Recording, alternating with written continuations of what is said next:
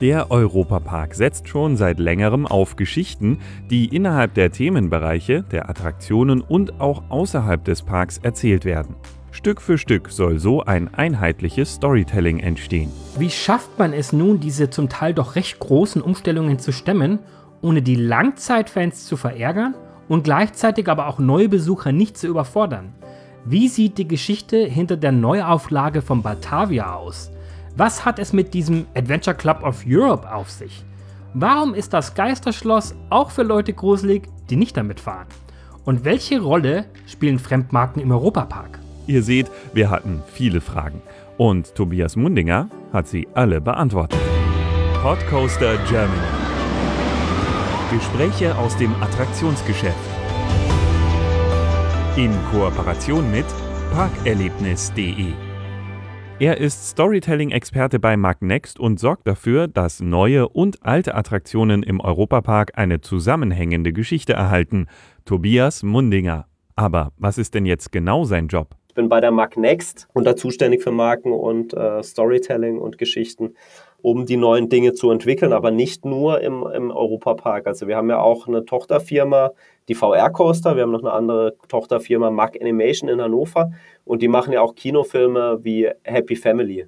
Klar, mein Traum ist natürlich, dass wir eines Tages auch einen Ed und Edda Kinofilm machen können für, für den Europapark.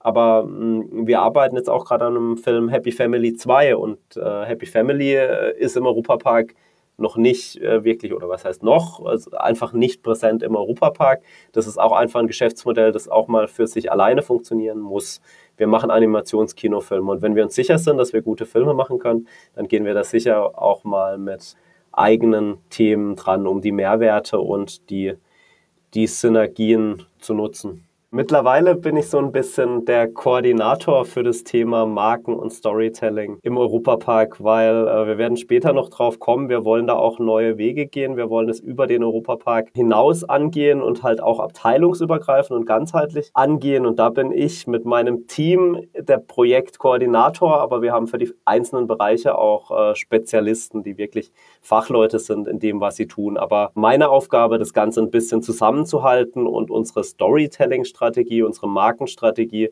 in alle Abteilungen und alle Unternehmen der Makgruppe vielleicht sogar zu tragen. Wie bist du denn zum Europapark gekommen? Das ist eine, eine, eine, ganz lustige Geschichte. Also ich bin hier auch aus der Region und komme aus der Ecke und äh, ja, lustige Geschichte, aber eher eine, eine klassische Geschichte.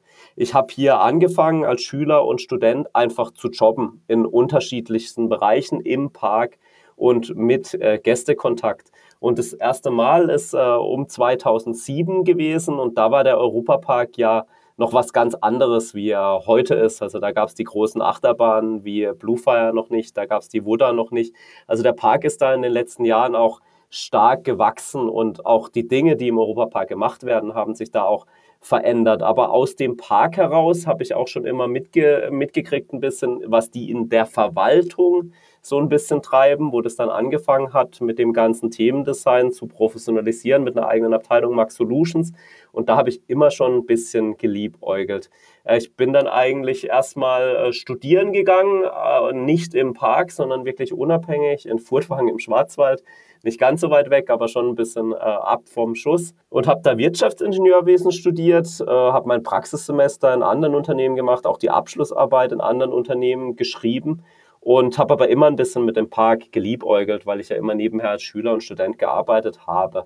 Dann nicht mehr am Schluss von meinem Studium, da habe ich dann bei Herrenknecht, das ist halt die hier ganz um die Ecke, die machen Tunnelbohrmaschinen angefangen und war da im Marketing und Sales für die Tunnelbohrmaschinen, die man eigentlich aus dem Discovery Channel kennt. Da gibt es wunderschöne Dokumentationen über den Gotthardtunnel und so. Super spannend, super interessant, aber ich wusste einfach, äh, im Europapark. Ähm, der wächst so schnell, da werden so viele neue Dinge angegangen. Und da war eine, eine Stelle ausgeschrieben als Produktmanager für die Charaktere, Produktmanager für die Marken. Was ich dabei super spannend fand, weil ich so ein bisschen das Hintergrundwissen hatte, auch äh, aus dem Europapark, wirklich äh, aus der Basis raus, äh, dass Michael Mack, das war um 2013, 2014, äh, aktiv ins Unternehmen eingestiegen ist und da auch neue Bereiche aufbauen wollte. Und so war die Stelle Produktmanager Charaktere, die war nicht wirklich äh, in einem Bereich angesiedelt, also nicht in der Marketingabteilung, sondern so ein bisschen an Max Solutions, aber eher so ein bisschen stabsmäßig. Und Michael Mack hat direkt diese Person gesucht. Das habe ich dann richtig auch schnell mitgekriegt, wo ich mich beworben habe bei den ersten Gesprächen mit dem Personaldirektor. Der hat dann auch gesagt, wir suchen hier eigentlich nicht irgendjemand, sondern jemand, der mit Michael Mack was, was aufbauen möchte und neue Wege gehen möchte. Und dann habe ich gedacht, so wie der Europapark wächst und so wie ich dann Michael Mack auch kennengelernt habe, äh, der große Visionen an die Wand gezeichnet habe, habe ich gedacht, das ist meine Chance und da kann ich im Europapark mit Michael Mack wirklich was aufbauen und wirklich was, was bewirken. Den Europapark, den ich als Kind kenne aus der Region, wo ich immer mit meinen Eltern gekommen bin, mit der Jahreskarte und dann auch übers Arbeiten kennengelernt habe und gedacht, das ist meine Chance und äh, die konnte ich dann er ergreifen und äh, bin da relativ auch schnell drauf gestoßen, dass das ganze Thema nie strukturiert angegangen wurde.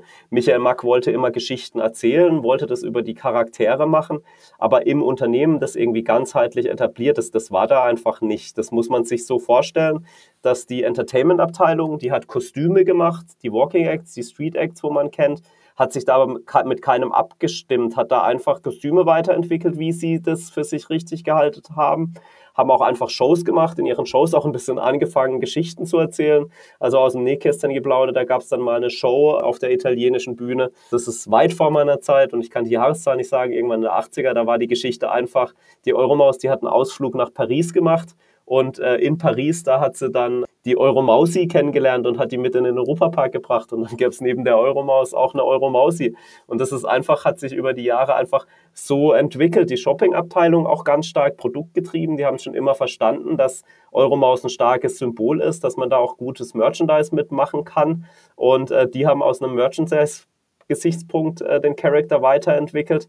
Michael Mack hat dann eben, wo ich angefangen habe, kurz davor, äh, das Geheimnis von Schloss Balthasar, den ersten 4D-Film ins Magic Cinema gebracht. Davor liefen ja immer nur äh, Fremdfilme wie der Polar Express oder Panda Vision und man hat keine eigenen Geschichten erzählt.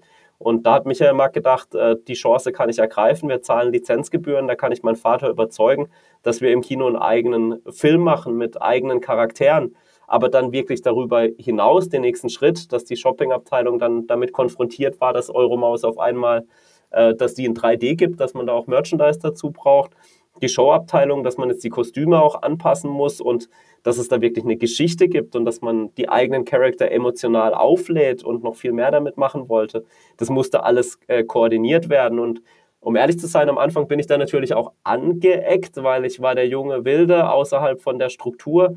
Äh, Prozesse im Europapark, ja, waren halt einfach abteilungsintern in diesem Bereich. Und äh, da musste ich auch viel lernen von den verschiedenen Abteilungen und auch äh, in meinem jugendlichen Leichtsinn vielleicht am Anfang äh, sehr motiviert. Stand schon ein Kampf, alle abzuholen und auch alle davon zu überzeugen, dass es Sinn macht, in die Marken, in die Charaktermarken auch zu investieren, die zu emotionalisieren, die zu professionalisieren, weil wir da was machen können, was dann auch allen Abteilungen was bringt und uns auch insgesamt weiterbringt und das Thema einfach ernst zu nehmen. Das ist jetzt sechs Jahre her, dass, dass wir dann angefangen haben, das Thema Ed und Edda, die haben dann auch einen Namen gekriegt, dass wir weiter wegkommen von dem Thema Maus. Also das war auch unter meiner Zeit im Europapark, dass wir einfach nicht einfach generische Mäuse sind, Euromaus, Euromausis, sondern wirklich Ed und Edda und da eigene Persönlichkeiten entwickeln und die einfach mit ihrer eigenen Geschichte zu, zu positionieren, die man dann auch wieder über den Europapark hinaus äh, tragen kann. Also eigentlich der Weg vom Maskottchen zum Character. Und das war mein erstes Projekt. Wir haben da auch verschiedene Sachen probiert neben Ed und Edda. Die Roosties, unsere Musikband. Äh, mit den Quipsen haben wir auch was probiert für ganz, ganz kleine Kinder. Aber haben auch festgestellt, in, in einer Zielgruppe, da sollte man sich eigentlich fokussieren und die Gäste auch nicht wirklich überfordern und überlasten. Und der Europapark, der ist einfach Ed und Edda. Und Rolantica ist eben Snorri. Und bei Snorri konnten wir wirklich von Null anfangen und mal einen Charakter oder mal eine Geschichte auch mit Rolantica von, von Null entwickeln. Und gleich, wie sich das Storytelling im Europapark über die Jahre verändert hat, warum diese Veränderung schwierig umzusetzen war und was Madame Freudenreich mit einem Tabubruch zu tun hat.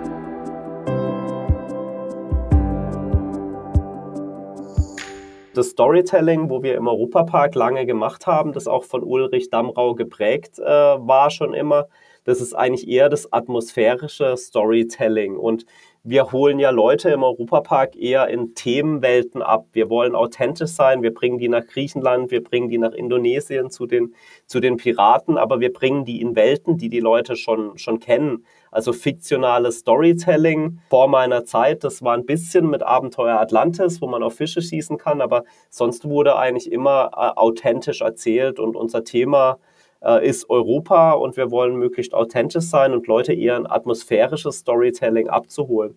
Und da eben mit Michael Mack, die Mack Solutions auch ein bisschen, die Designer, die auch jetzt mittlerweile sind wir eine Abteilung in der Mack Next, die Designer auch abzuholen und zu sagen, wir wollen auch eigene Geschichten in, in Bahnen erzählen, also nicht irgendwelche mythologischen Themen eins zu eins aufgreifen, sondern äh, die Attraktion nutzen, um unsere eigenen Geschichten zu erzählen, unsere eigenen Marken aufzubauen und unsere eigenen Charaktere zu etablieren. Und klar, also da ist man, man, man überall angeeckt und das hat wirklich schon angefangen wie ähm, wir machen was Fiktives. Also ähm, am Anfang, äh, wo, wo wir mit der Idee dann zum Glück bei den Designern das gemeinsam entstanden mit der Designerin, der Petra Fritz, dem Chris Lange, dem Jörg Ihler und mir, wo wir, wo wir da am Anfang gesagt haben, wir wollen Dinos, die Kuchen essen.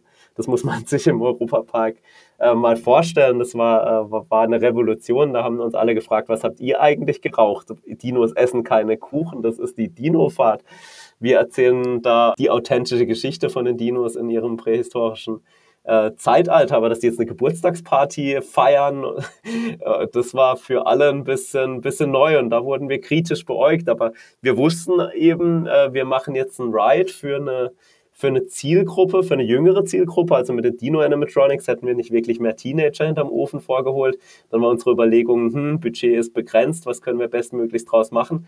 Äh, lass doch ähm, die Bahn für eine jüngere Zielgruppe machen, die Dino süß, knuddelig und lieb und äh, die Madame Freudenreich mit dem Elsass noch, äh, noch reinbringen. Und dann äh, konnten wir Frankreich mit dem Thema Dino verbinden, das mit der Zielgruppe verbinden und das Thema ist dann so gut angekommen, dass der Koppenrad Verlag aus Münster gesagt hat, wir machen ein Bilderbuch dazu, weil die Grafiken, die die Designerin, die Petra Fritz war das eben, äh, gezeichnet hat für den Ride, da haben die gesagt, das hat ja Bilderbuchqualität. So coole Zeichnungen gibt es in Bilderbüchern eigentlich nicht draußen am Markt.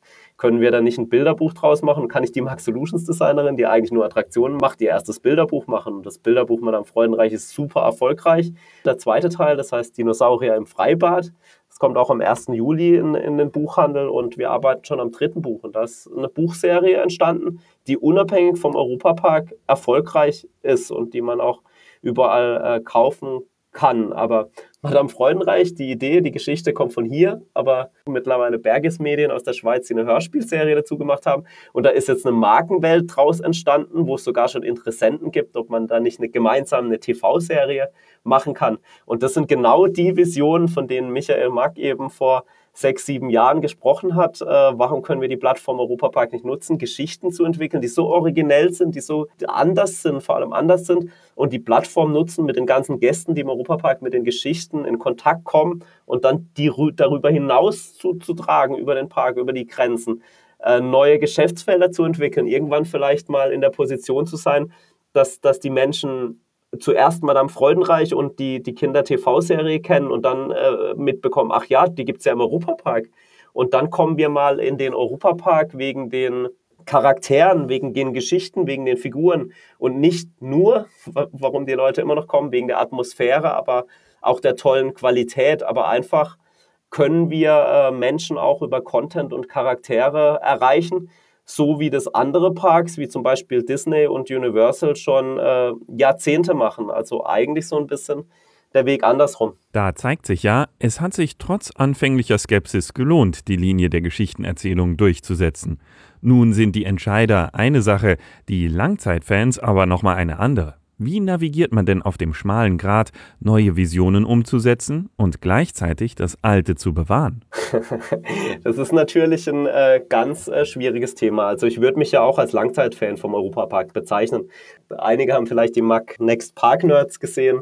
Da kriegt man es ja auch ein bisschen, äh, bisschen mit. Also wir wollen den Europapark gestalten und verändern, aber auch zum Positiven. Und wenn man das Thema Marken und Geschichten nimmt, äh, ist es natürlich äh, immer äh, schwer, weil das Thema des Europaparks ist Europa. Und ich nehme jetzt einfach mal das Beispiel Eurosat äh, da mit rein, weil das vielleicht für jeden am meisten nachvollziehbar ist. Das Konzept vom Europapark ist der Europapark und der wird es bleiben und das werden wir auch nicht verändern. Klar gibt es da mal eine Dino-Bahn mit der Madame Freudenreich, das ist fiktiv, okay, aber bei unseren Hauptattraktionen oder beim Europapark wollen wir dem Konzept auf jeden Fall treu bleiben. Und so war das Thema Eurosat, da war halt Weltraum, Space, äh, die Kugel, das war damals nicht französisch gestaltet und da war auch die Überlegung äh, von Michael Mack, wie kriegen wir das in die Richtung äh, Frankreich gedreht und da war die Überlegung ein Dark Ride, weil früher war ja kein wirkliches Storytelling in der Eurosat drin. Es war keine, man musste die Eurosat äh, umbauen. Das äh, war auch nicht unsere Entscheidung, es war einfach dem Alter geschuldet.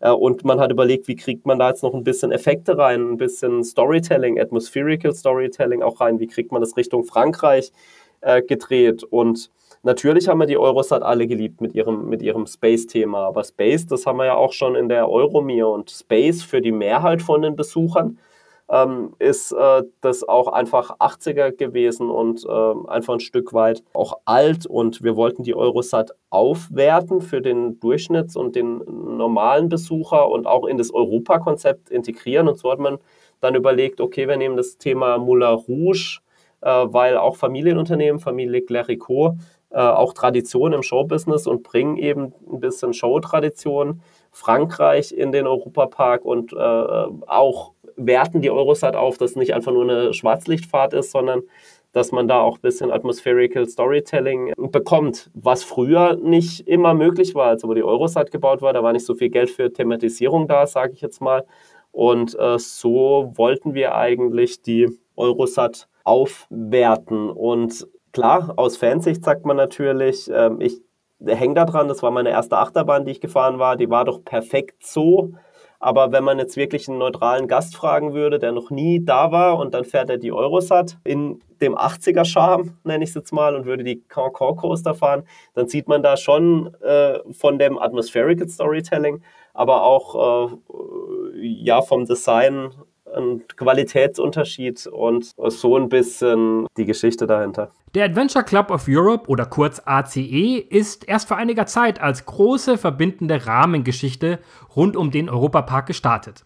Nach einem sehr effektvollen Start im Voletarium wurde es dann erstmal eher still um das Projekt und der ACE tauchte nicht mehr so häufig in anderen Attraktionen auf, wie manche das zuerst erwartet haben. Wie sieht denn nun die Zukunft des ACEs aus, Tobias? Du hast eigentlich richtig beschrieben, was der ACE ist und ich würde sagen, wir sind da schon sehr konsequent in der Entwicklung. Wir integrieren den ACE da, wo es Sinn macht. Also die Madame Freudenreich in ihren jüngeren Jahren, die äh, war auch ACE-Mitglied.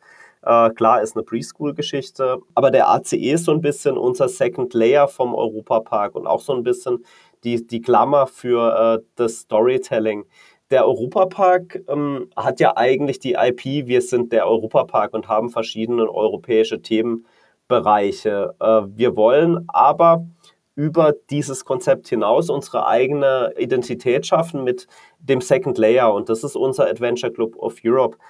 Der ACE, das ist unsere große Vision, dass äh, der ACE halt eben die Möglichkeit bietet, Sachen zu tun, die wir einfach mit dem Europakonzept so nicht so einfach tun können. Und eine große Idee dahinter ist, äh, den Menschen nicht einfach nur Erlebnisse zu ermöglichen, sondern über den ACE, der ja ein Club ist, dass wir die Menschen auch Teil des Erlebnisses werden lassen können. Also in der Form von einem Second Layer und in der Form dieses Europakonzept auch nicht das Atmospherical Storytelling, die, die Identität des Europaparks nicht zerstört. Also es ist ein Second Layer für diejenigen, die das wollen und die sich darauf einlassen wollen. Also ein Second Layer, der auch die Chance bietet, über den Europapark hinaus ähm, zu wachsen. Also wir integrieren den Adventure Club of Europe dezent. Also die, die Attraktion Piraten von Batavia, die handelt von einem Pirat, dem Bartholomäus von Robbermont, der der Gründer des Adventure Club of Europe ist, der aufgrund dieser Expedition, die er erlebt mit einem Feuertiger, auch den Adventure Club of Europe äh, gründet. Aber im Vordergrund steht die Piratengeschichte und jeder soll in die Welt eintauchen, jeder soll Spaß haben, in diese Welt einzutauchen. Wer sich auf die Story einlässt, kann das tun.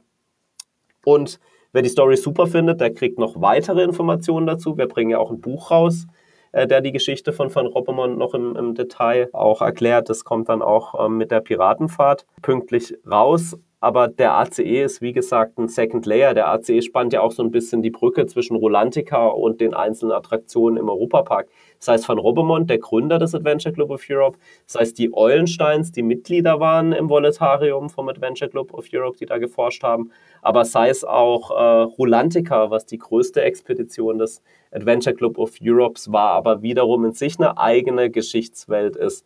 Aber letztendlich zeichnen sich unsere Attraktionen eigentlich dadurch aus, die meisten, die großen, und das wollen wir zukünftig auch weiter so spielen, dass die, die Hauptcharaktere eigene fiktive Charaktere sind und dass die alle Mitglied des Adventure Club of Europe waren. Früher hat man für jeden Themenbereich ein neues Maskottchen äh, erschaffen.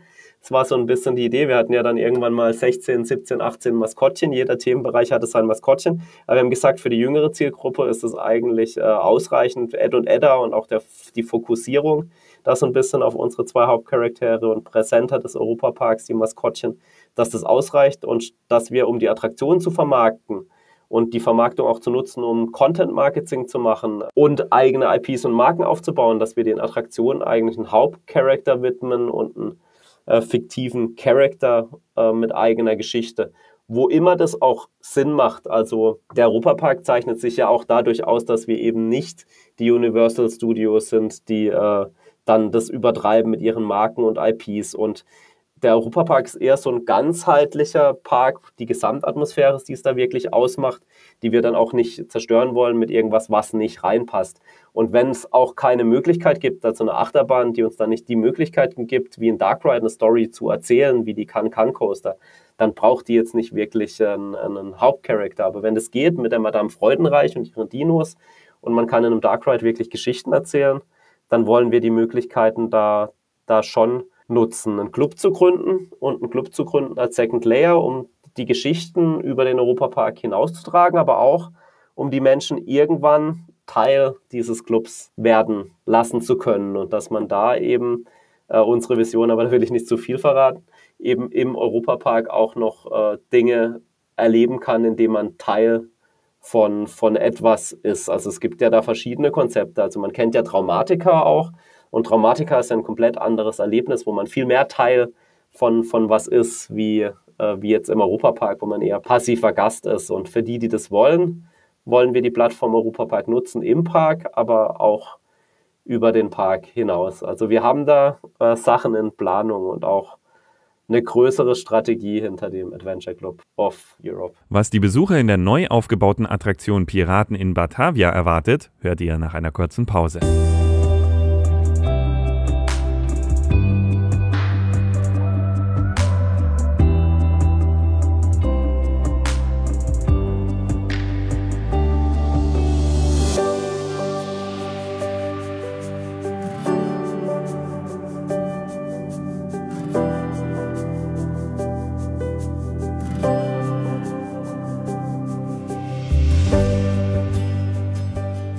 Die Fans warten sehnsüchtig auf die Wiedereröffnung von Piraten in Batavia. Und diese fast schon legendäre Attraktion hatte in ihrer ursprünglichen Fassung ja eigentlich eine eher merkwürdige Dramaturgie.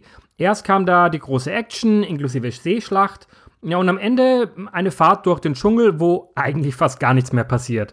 Wird hier, auch mit Hilfe des ACEs, an der Dramaturgie nun etwas verändert? Und wie können wir uns den neuen alten Ride denn nun eigentlich vorstellen? Wir hängen ja auch hier intern und die Familie allen vorweg sehr an den Piraten, wie die waren. Also das wurde ja eigenhändig von Roland Mack, äh, Damrau und äh, alle, die uns vorgegangen sind oder noch zum Glück dabei sind, wurden die Batavia mit Herz und Leidenschaft gebaut. Natürlich sagst du, die Dramaturgie war damals nicht, nicht die beste. Das wurde zu einer anderen Zeit gebaut. Trotzdem möchte man die, die Atmosphäre des Rides und die Stimmung und auch das Erbe, das man da antritt, auf jeden Fall respektieren. Und Roland Mack hat versprochen, wir bauen die Piraten wieder auf und das tun wir. Und damit meint er auch in dem, in der Atmosphäre, wie sie früher waren. Roland Mack hat es auch super mal gesagt, das ist eine Attraktion, da geht man auch mal rein, da kann man auch mal entspannen und da kann man auch mal sein Feschbarbrot essen. Und natürlich äh, für die Menschen, die daran arbeiten und sagen, wir brauchen aber die Aufmerksamkeit zu jeder Sekunde von, von den Gästen und wir wollen die Aufmerksamkeit lenken, dass man da auch eine Geschichte drin äh, erzählen kann. Dem steht natürlich auch gegenüber, dass es immer noch so sein äh, soll, dass man da auch einfach die Atmosphäre genießt und einfach durchfährt und mit seinen Zeit gemeinsam erleben, mit seiner Familie spricht und da das Brot isst während der Fahrt. Und den Spagat gehen wir da auch. Es ist so, dass es natürlich die Geschichte gibt von Bartholomäus äh, von Robemont und natürlich eine andere Dramaturgie und auch eine leicht abgeänderte Dramaturgie, dass das ganze Storytelling-mäßig auch, auch Sinn macht. Aber eben für diejenigen, die sich dafür interessieren und die aktiv äh, darauf eingehen, für diejenigen ist das gedacht. Und äh, man sitzt jetzt nicht im Dunkeln und dann geht auf einmal ein Spotlight an und äh, der geht auf einen Animatronic und jeder muss unbedingt diesen Satz mitkriegen, wo der Animatronic sagt. Äh, das, ist, das Storytelling ist sehr einfach gehalten und äh, kommt auch viel für die Atmosphäre und äh, ist für diejenigen, die sich darauf einlassen, eben, auch wenn man vielleicht zweimal fährt, äh, entdeckt man was. Das war auch immer der Gedanke, dass man auch mehrmals fahren kann und äh, man entdeckt immer wieder was Neues. Der alte Piratenride war ja auch, viele haben gesagt, überladen. Aber da kommt vieles zurück von, von dem, was früher war und ein kleines Stück weit auch ähm, die Geschichte von Van Robbermont und von Cortez, seinem Widersacher, äh, zurück, aber auch natürlich mit viel Ironie. Man wird viel wiedererkennen aus dem alten Ride, aber äh, auch vielleicht da, um, um die Fans einfach auch ein bisschen abzuholen. Natürlich müssen Sachen auch anders sein. Nicht jetzt unbedingt begründet aus, nur aus der Dramaturgie, sondern einfach so wie früher konnte, kann man auch nicht mehr bauen. Also das äh, gibt es ja ganz andere Brandvorschriften, dann gibt es auch ganz andere Baumaterialien und, und Möglichkeiten und Deswegen haben wir den Ride auf jeden Fall äh, aufgewertet, ein bisschen Story reingebracht, aber das Gesamterlebnis ist immer noch so wie natürlich besser, aber äh, ohne die Identität wirklich aufzugeben von, von den Piraten und natürlich mit dezentem Storytelling. Also Bartholomäus von Robbemann sagt jetzt nicht in jedem zweiten Satz, werde Mitglied des ACEs und kauf das Buch, wenn du dann, dann, dann rausgehst. Das ist für die, die es interessiert. Und wenn man dann Batavia dreimal gefahren ist, dann äh, hat auch jeder den, den Hintergrund von der, von der Geschichte verstanden, auch wenn er sich nicht dafür interessiert. Alle, die sich interessieren, wir machen das ja immer transmedial, also das Buch, das kommt mit der Eröffnung. Aber äh, eigentlich könnte man jetzt schon im Magic Cinema den, den, den Kurzfilm sehen zu Batavia. Es wird auch einen Comic geben, äh, das ist aber eher dann äh, als Marketinginstrument gedacht und da versuchen wir immer ganzheitlich in den verschiedenen Medien die die Geschichten zu erzählen. Batavia ist jetzt sozusagen general überholt. Andere Attraktionen sind noch nicht in die neue Storyline integriert. Das schillerndste Beispiel, das Geisterschloss im italienischen Themenbereich. Das wirkt von außen betrachtet, passenderweise, wie der absolute Albtraum jedes Geschichtenerzählers. Sehr viele unterschiedliche Elemente aus Jahrzehnten ohne klare Linie zusammengeschmissen. Wie erlebst du denn diese Bahn und gibt es konkrete Pläne zur Umgestaltung? Also Rom wurde nicht an einem Tag erbaut und äh, der Europapark hat auch schon ein gewisses Alter. Wir machen alles äh, Schritt bei Schritt und wir machen das nicht mit der Brechstange, sondern nach Möglichkeit und nach, nach, nach Vorsicht. Also die Geisterbahn, äh, viele sagen mittlerweile, das habe ich jetzt auch äh, gehört in letzter Zeit, dass es eigentlich Kult ist, so wie es ist. Natürlich gibt es da äh, verschiedene Szenen und die stehen nicht im Zusammenhang und da drin kann man nicht wirklich von Storytelling brechen. Aber äh, die, die Hardcore-Fans sagen wieder, das macht die Geisterbahn auch so ein bisschen aus. Das gehört schon fast dazu und das ist schon fast Kult. Und ich würde jetzt mal sagen, so, so wie, äh, wie ich die Familie einschätze und meine, meine sie zu kennen, hängen die auch da dran und solange jetzt hier nicht äh, der TÜV kommt oder, oder andere Institutionen, die dann sagen, man muss das wirklich neu machen oder es geht auch gar nicht mehr anders, solange lassen sie das auch, weil an der Eurosat, da, da ist die Familie auch am, am längsten gehangen und es war eine sehr, sehr schwere Entscheidung, man muss das jetzt umbauen, aber eines Tages wird auch der Tag kommen bei der Geisterbahn und dann muss man einfach schauen, wie stehen die äh, Zeichen der Zeit dann und was sind die Möglichkeiten, was kann man da machen. Der Platz ist natürlich auch sehr beschränkt, aber Äh, kurzfristig kann ich sagen, arbeiten wir noch nicht konkret an einem ganzheitlichen Konzept, das umgesetzt wird für die, für die Geisterbahn. Wir haben ja auch uns ein bisschen Spaß erlaubt. Es gibt ja auch die, die Webseite vom Adventure Club of Europe. Äh, wenn man da drauf geht, da gibt es auch zu verschiedenen Attraktionen auch schon ein bisschen äh, Geschichte und wir teasern da auch schon Charakter, die vielleicht mal auch äh, zu einem Hauptdarsteller von der Geisterbahn werden können. Aber mehr kann ich dazu im Moment noch nicht sagen. Gibt es aus deiner Sicht unterschiedliche Lager bei den Besuchern? Also Gäste, die nur für bestimmte Geschichten oder eine bestimmte Atmosphäre kommen und Gäste, die nur wegen einer Attraktion kommen? Also es gibt schon die Lager. Aus Fansicht nimmt man das vielleicht nicht so wahr. Ich sage, es gibt die Lager, aber es gibt auch große und es gibt auch kleine Lager. Manche nehmen Sachen richtig sich zu Herzen und äh, haben dann eine starke Meinung aber die Mehrheit von, von den Gästen, die hat da eigentlich gar keine so starke Meinung dazu. Also man, man lässt die Erlebnisse auf sich ein und man schaut da auch, was kommt. Also es kommt keiner wegen bestimmten Sachen in den Europapark, würde ich mal sagen, sondern das ist das ganzheitliche Erlebnis. Also wir sind nicht das Thrill Park mit den schlimmsten Achterbahnen und den heftigsten Achterbahnen, aber wir sind jetzt auch nicht Pudifu, wir sind ein Familienpark und da ist für jeden was dabei. Und letztendlich gibt es die Lager ja, aber ich glaube, die Extremlager, die sind nicht so groß. Meine Vision oder auch die Vision von Michael Mack ist es eben, dass wir es eines Tages schaffen, mit, mit eigenen Geschichten Leute auch nach, nach Hus zu locken. In Berlin zum Beispiel, dass jetzt die Kinder nicht sagen, ich will zu Mickey Mouse, sondern dass die sagen, ich will zu Snorri. Und Snorri kennen sie durch das Snorri-Bilderbuch, das es in Berlin auch in der Buchhandlung gibt. Oder eben den, den Roman. Der Europapark wird von Mark Rides und Mark Next immer auch ein wenig als Testfläche für Neuentwicklungen benutzt. Ein großes Beispiel Arthur. Nicht nur ein ganz neuer Bahntypus, sondern auch das erste Mal, dass eine Fremdlizenz in den Europapark kommt. Wie war denn die Zusammenarbeit mit Luc Besson? Ich kann da eigentlich drauf zurückblicken, weil da bin ich ein bisschen ins gelegte Nest gekommen, weil äh, ich angefangen habe, da war eigentlich das äh, meiste, also gerade Vertragsverhandlungen sowieso, äh, alles durch. Das waren die letzten Abstimmungsprozesse äh, mit wirklich Abnahmen und, und, und sonstiges. Aber natürlich, Arthur und die Minimoys, das ist auch ein Baby von Luc Besson. Und wenn, jemand, wenn man jemanden an sein Baby lässt und da kommen auf einmal Max Solutions Designer und haben ihre Vorstellung, äh, dann ist es natürlich, äh, da muss erstmal Vertrauen aufgebaut werden. Die einen kommen aus dem Film und sagen, alles ist möglich, im Film kann man alles machen. Und die Designer sagen, ja, wir müssen das aber bauen.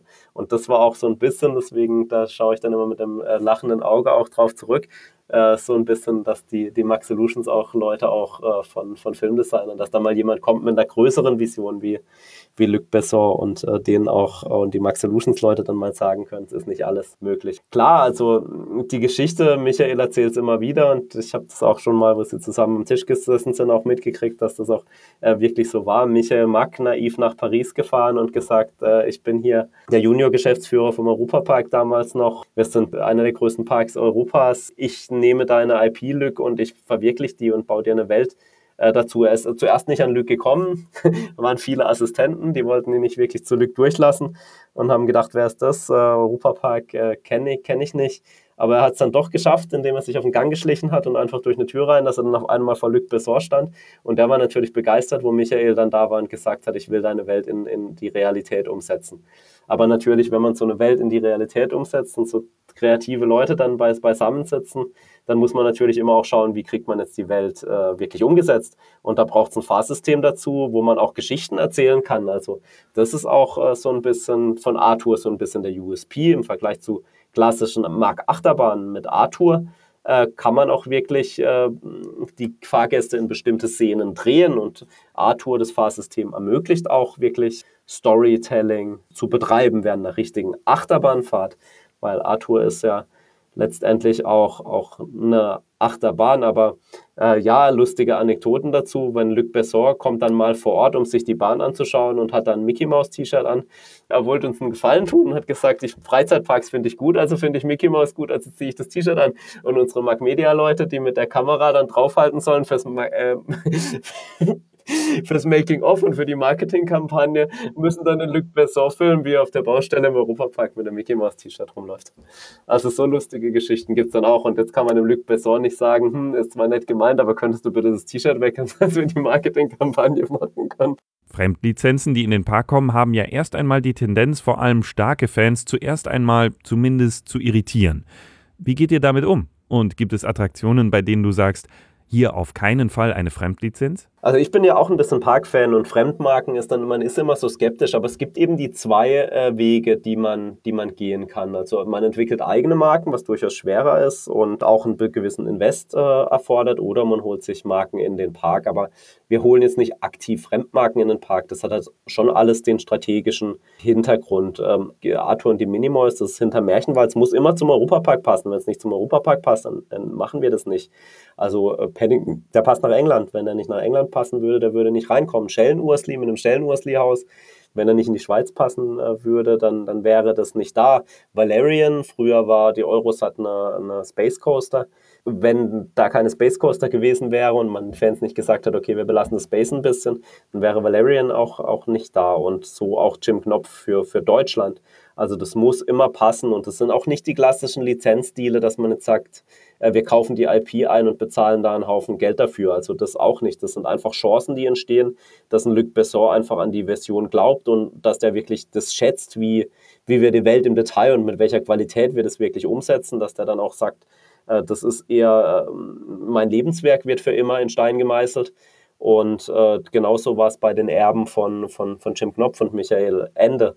Und äh, so entstehen eigentlich die Dinge im, im Europapark. Aber wir suchen jetzt nicht aktiv äh, nach Marken. Natürlich, wenn wir jetzt eine, eine Harry Potter-Lizenz kriegen würden mit so, mit den, äh, äh, mit den Verbindungen und, und mit so einem Hintergrund, dann klar ist jetzt ein komplett unrealistisches Beispiel, aber ich weiß nicht, ob die Fans es schlecht fänden, wenn wir äh, im Europapark natürlich thematisch getrennt irgendwie hinter England ein Harry Potter-Land hätten. Also würde ich als Fan auch nicht unbedingt jetzt als schlecht empfinden. Gerade im Storytelling macht es halt vieles leichter, auch wenn die Menschen die Marke schon kennen. Das ist halt der große Vorteil von Disney oder von Universal Studios. Wenn ich eine Eigenmarke habe, dann fange ich von Null an.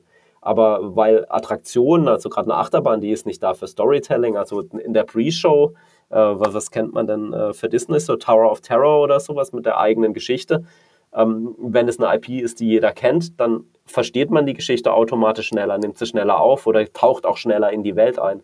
Wenn man halt eine IP hat, die jeder kennt, dann ist das durchaus äh, einfacher und man fängt nicht von Null an und braucht nur die Atmosphäre, was eigentlich eine Attraction ist ja eher eine Experience wie jetzt eine, ein Kino oder ein Theater, wo man wirklich Geschichten äh, erzählen kann. Also es gibt den Weg, man holt Fremdmarken rein oder es gibt den äh, Weg, man entwickelt eigene Marke. Hat beides Vor- und Nachteile, aber der Europapark ist jetzt kein äh, IP-Park und das große Ziel vom Europapark selber ist auch nicht ein IP-Park zu werden. Ja, bei Null angefangen hat der Europapark ja beim Erlebnisbad Rolantica. Welche spannenden Geschichten uns Tobias dazu erzählen kann, hört ihr gleich.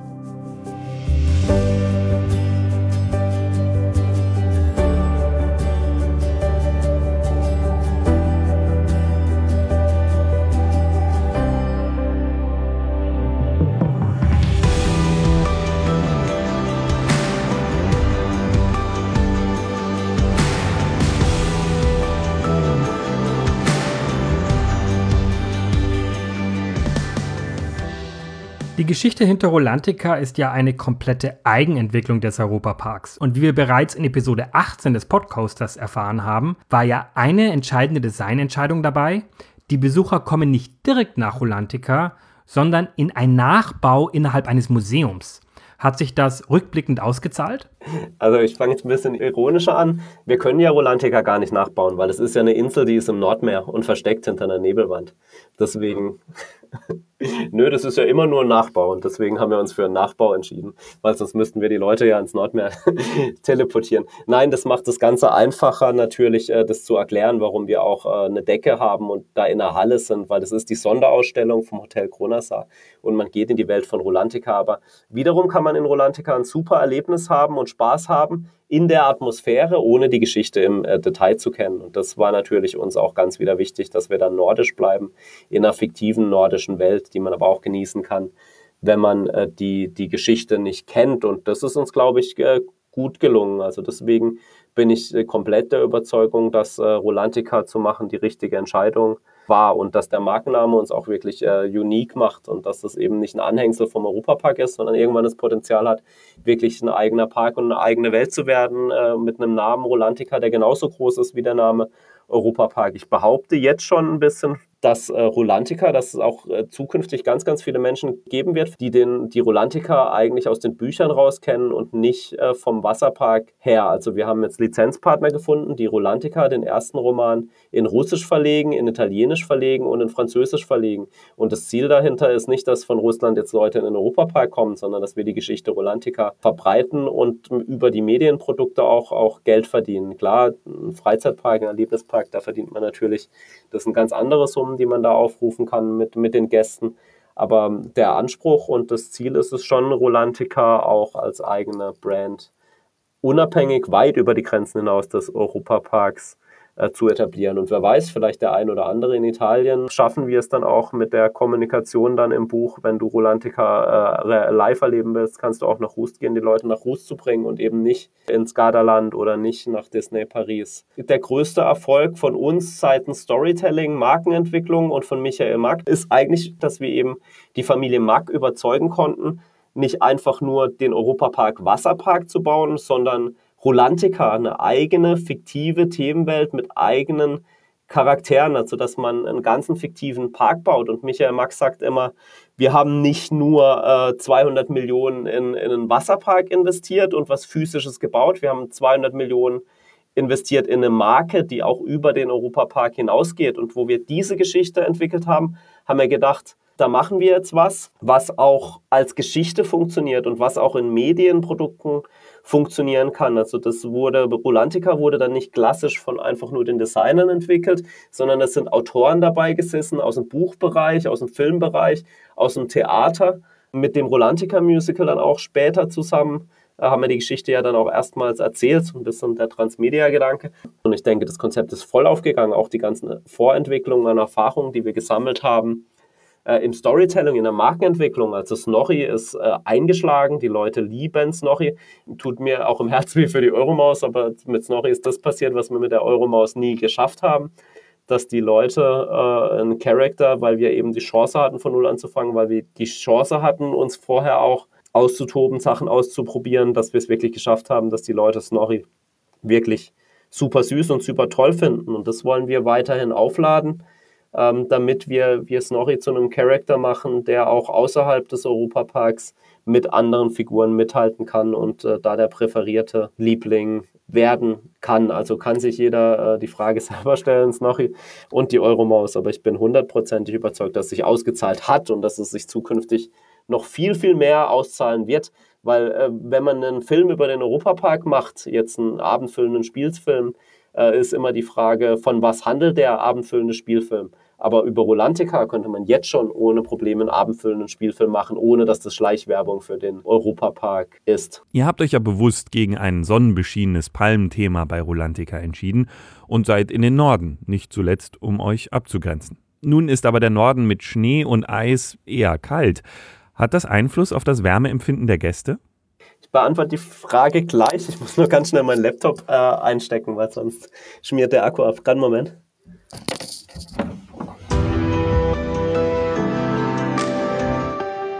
Ja, sorry, musste kurz den Laptop einstecken. Nee, aber ich habe mir die Frage, ich habe mir die Frage gemerkt, ob die Leute äh, kein Kälteempfinden haben, wenn sie die, die Kälte sehen. Also ähm, bevor wir Rolantica gebaut haben, da war ich in den Universal Studios eben und die haben ja auch in Orlando und da gibt es Hogwarts eben und Hogsmeade, äh, das, die, das, das Dorf. Und das Dorf ist da auch im Winter im Schnee gebaut und das war schon damals äh, richtig verrückt, äh, ein Stück weit, dass da überall den Dächern Schnee ist und man sieht ja nichts anderes. Die ganzen Bäume und Palmen, die sieht man dann nicht. In Orlando ist auch richtig, richtig warm und heiß gewesen. Ähm, das war dann, dann im Sommer und dann läuft man da durch. Und irgendwie hat man das geglaubt, obwohl es 30 Grad hatte, hat, hat man es irgendwie äh, geglaubt optisch. Und das Erlebnis fand ich jetzt nicht irgendwie als störend. Klar, im Wasserpark, da bin ich im Wasser und bade, aber so kalt ist das Wasser nicht. Das ist schon äh, ordentlich warm in der Halle. Aber es ist irgendwie eine andere Erfahrung. Wir versuchen ja Leute irgendwie über die Experience, über das Erlebnis, über die Atmosphäre auch abzuholen. Und wir haben uns das auch überlegt, bevor wir es äh, so designt haben und gebaut haben. Aber bezogen auf die Frage, hat man da nicht ein Kältegefühl? Ich finde, man ist dann irgendwie bewusster in, in dieser Welt drin und finde es auch, auch super. Nee, aber zu dem nordischen Thema, also die Familie Mack hat sich auch da ein bisschen, Thomas Mack auch, ähm, in den Norden verliebt mit dem Essen, mit der, mit der Kultur. Hat ja auch das Kronasar ist ja auch ganz Nordic Cuisine, was wir da auch auch, auch machen und ähm, wir haben uns auch überlegt, wie kann man Rolantica eben differenzieren, das Produkt zu allen anderen Spaßbädern. Und alle anderen Bäder, die sind halt einfach äh, tropisch und haben Palmen. Und das wollten wir eben bewusst nicht. Und die Thematisierung macht ja auch Rolantica aus, die äh, deutlich, deutlich über dem Niveau ist von vielen anderen ähm, äh, Spaßbädern. Und da das nordische Thema bietet uns da unglaubliche Möglichkeiten eben der Differenzierung und gerade was man mit Rockwork und mit Eis und mit Felsen machen kann, äh, das ist auch richtig cool. Und man, man, man soll ja, wenn man an Zwalgo vorbeirutscht, da soll ja einem das Schaudern den Rücken runterlaufen. Und wenn es jetzt von der Kälte ist oder wenn man Angst hat vor der, vor der Schlange, dann gehört es ja auch ein Stück weit zur Experience. Aber ich habe jetzt noch nicht von Gästen gehört, dass es sie stört. Das ist eher für uns ein Mittel, genauso wie das Rolantica eine Sonderausstellung ist im Kronasar von der Insel, die ja entdeckt wurde. Ein Nachbau. Genauso ist es auch ein Stilmittel mit der nordischen Thematisierung und den, den äh, Felsen, um da Differenzierung hinzukriegen und ein wirkliches Eintauchen in, in so eine Welt äh, zu, zu ermöglichen. Und da gibt es noch genug für Rolantica-Erweiterungen von der Rolantica-Geschichte, wo wir uns bedienen äh, könnten. Da gehört ja auch noch Rolantica. Wir haben jetzt die Insel, da gibt es ja noch den Ozean. Im Rolantica-Roman, wer ihn gelesen hat, da gibt es noch die reale Welt, es gibt eine Unterwasserstadt. Also da gibt es ganz, ganz viele Themen. Die Götter, die nordischen, da gibt es ganz, ganz viele Themen, die man noch spielen kann. Und wir wollen da auch wieder ein Themenbereichkonzept äh, etablieren, wie im Europapark. Aber alles in der Welt äh, von, von Rolantica zu der auch die reale nordische Welt gehört. Und da äh, kann man ja schon, schon drüber reden, über Swaigor äh, Rock, das Atoll vor Rulantica im Ozean, wo die Sirenen und Meermenschen drauf waren, das sie gebaut haben, um die Menschen abzuwehren, die auf Rulantica wollen. Also da gibt es schöne, schöne Erweiterung in die Ideen, die wir noch haben, um die Geschichte weiter zu, zu tragen. Frulantica, die ist auch ganz eine reiche Welt von, von Charaktern, da gibt es ja noch mehr wie Snorri, die Kelpies und andere. Und die finden alle jetzt nach und nach Einzug in Rolantica. Aber das Allerwichtigste ist, dass das Produkt super angenommen wird, dass die Leute äh, Spaß haben da drin. Und klar, das ist jetzt die erste Phase gewesen, aber Rolantica wird sich auch noch zu einer Größe entwickeln, wo man dann wirklich sagen kann, ähm, das ist, äh, das, die, die Anzahl der Attraktionen nähert sich an an Erlebnis im Europapark, wo man an einem Tag wirklich erleben kann. Und das ist eine super Erweiterung vom, vom Ressort und auch wirklich der Ressortgedanke, äh, mehr als nur ein Park mit unterschiedlichen Angeboten. Und dass da Story und, ähm, und Marken und eigene Charaktere wirklich so eine entscheidende Rolle genommen hat, dass sie den, die den Bau vom ganzen Park beeinflusst hat, von der Thematisierung und von dem Konzept bis hin, hin zum Namen. Das ist ein großer Verdienst von Michael Mack und katapultiert uns in der Markenentwicklung und im Storytelling äh, gleich nochmal drei, drei Schritte weiter, weil eben der ACE oder Ed und Edda ist ein Anhängsel vom Europapark aber Snorri ist kein Anhängsel von Rolantica, sondern Snorri ist Rolantica. Und da geht kein Weg dran vorbei. Und das eröffnet uns so viele neue Türen, neue Geschichten zu erzählen, Medienprodukte zu machen, Filme zu machen, Leute zu erreichen über ganz neue Kanäle und auch unabhängig vom Europapark. Ähm, dass, wie Roland Magdes sagen würde, äh, Rolantica einfach ein Volltreffer ist. Und jetzt gilt es auch, äh, den ACE noch weiterzuentwickeln mit USPs, mit Mixed Reality dass man auch Teil vom OCE werden kann, was man halt mit äh, dem Europapark noch nicht kann, um das auch auf ein neues Level zu heben. Aber das ist der Kern und da arbeiten wir dran.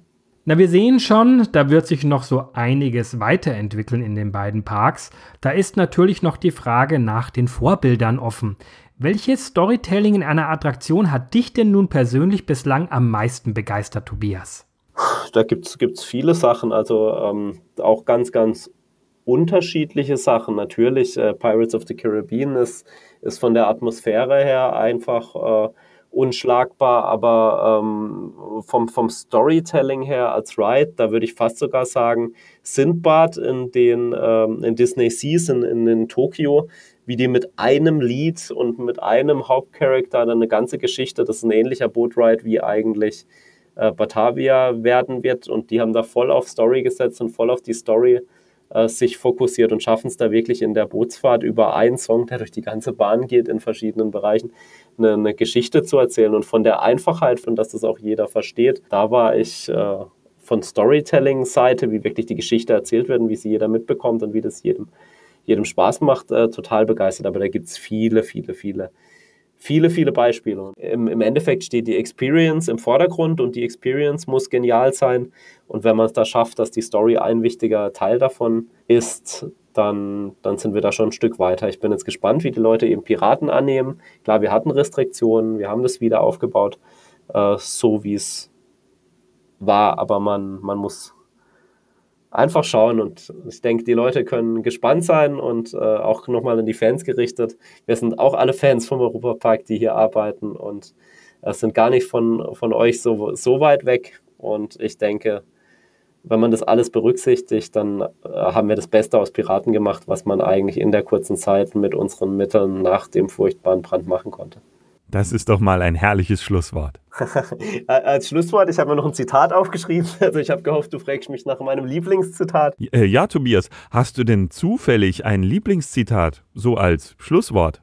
Das ist ein super Zufall, dass du mich das fragst, weil äh, ich habe ein äh, super Zitat und ein Lieblingszitat und das ist, äh, zuerst werden die Menschen das Neue abstreiten, dann werden sie es schlecht reden und schließlich werden sie so tun, als hätten sie es schon immer gekannt. Lasst uns diejenigen sein, die das Neue bringen. Das ist der Slogan des Adventure Club of Europe und daran glauben wir ganz, ganz fest. Und jetzt seid ihr dran. Schreibt uns, was ihr zu dem Thema denkt. Hinterlasst einen Kommentar auf pod.coaster.de oder parkerlebnis.de oder schreibt uns eine Mail an post.coaster.de. Um keine Folge zu verpassen, abonniert den Podcoaster auf einer Plattform eurer Wahl. Und ihr könnt unsere Arbeit ganz einfach unterstützen, teilt und bewertet unseren Podcast. Der Podcoaster wird produziert von Sebastian Grünwald und Hans Pieper. Kooperationspartner ist parkerlebnis.de. Weitere Informationen auf pod.coaster.de und auf parkerlebnis.de/podcoaster. Wir hören uns.